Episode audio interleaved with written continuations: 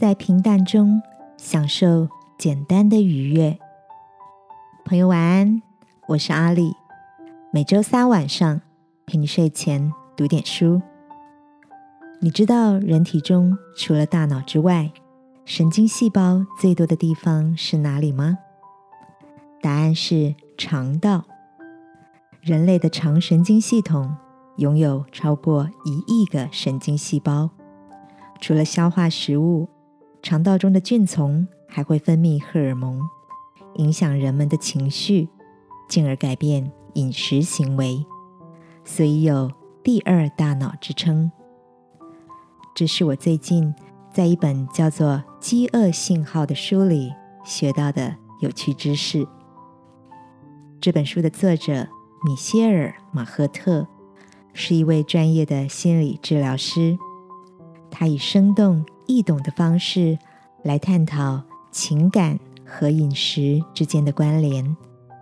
除了从心理层面分析暴饮暴食和进食失调者的行为，也提供一些改善方式，让那些被压力和忧郁影响的情绪低潮族拥有内省改变的机会。我很喜欢书中提到的一个观点：享受不是透过刁钻的烹调技巧和奢侈食材实现的。享受的关键，其实是一份有意识的愉悦体验。对此，有时一块奶油面包便已足够。亲爱的，你是不是也有过这样的经验？和喜欢的人一起吃东西，不管吃什么，总觉得特别美味可口。就像圣经的箴言所说：“吃素菜彼此相爱，强如吃肥牛彼此相恨。”看来，对食物的主观体验与情感的变化，果然有着密不可分的关系。今晚。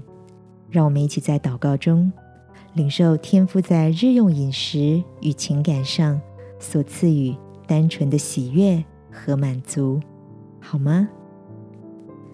亲爱的天父，求你让我在每次用餐时都能以感谢、珍惜的心咀嚼生活中的幸福滋味。祷告，奉耶稣基督的名，阿门。晚安，好好睡。